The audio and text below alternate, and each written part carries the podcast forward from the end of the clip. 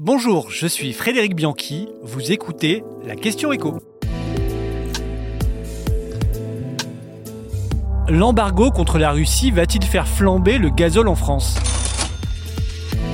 Après le pétrole brut en décembre, l'Union européenne a mis à exécution son embargo sur les produits raffinés russes à base de pétrole. Depuis ce dimanche, les pays européens ne peuvent plus acheter ni de kérosène, ni d'essence, ni de bitume, ni de fuel et surtout de gazole à la Russie. Des sanctions qui visent à frapper l'économie russe qui se trouve privée de précieux débouchés européens pour son carburant, même si la Russie en a trouvé de nouveaux en multipliant notamment par 14 depuis un an ses livraisons de pétrole vers l'Inde. Elle est toutefois obligée de le brader de 40 à 45 dollars le baril. Mais ces sanctions pourraient surtout avoir des répercussions en France. Pourquoi la France? Car le pays est en Europe celui qui consomme le plus de gazole. Même si le temps a diminué, le parc de diesel représente encore 55% des véhicules en circulation dans le pays. Et pour ce carburant, on est très dépendant de nos importations. Plus de 53% du gazole consommé en France vient en effet de l'étranger.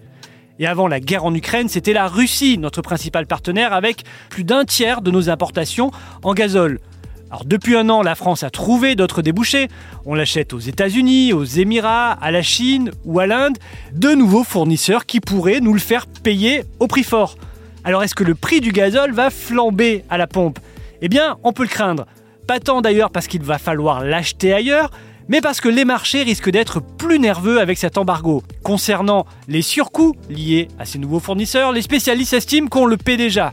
Depuis un an, le pays a fait des stocks et le prix du gazole s'est déjà envolé, notamment en 2023, en passant de 1,77€ à 1,94€ le litre. La barre des 2 euros pourrait donc à nouveau être franchie dans les prochaines semaines. Vous venez d'écouter la question écho le podcast quotidien pour répondre à toutes les questions que vous vous posez sur l'actualité économique.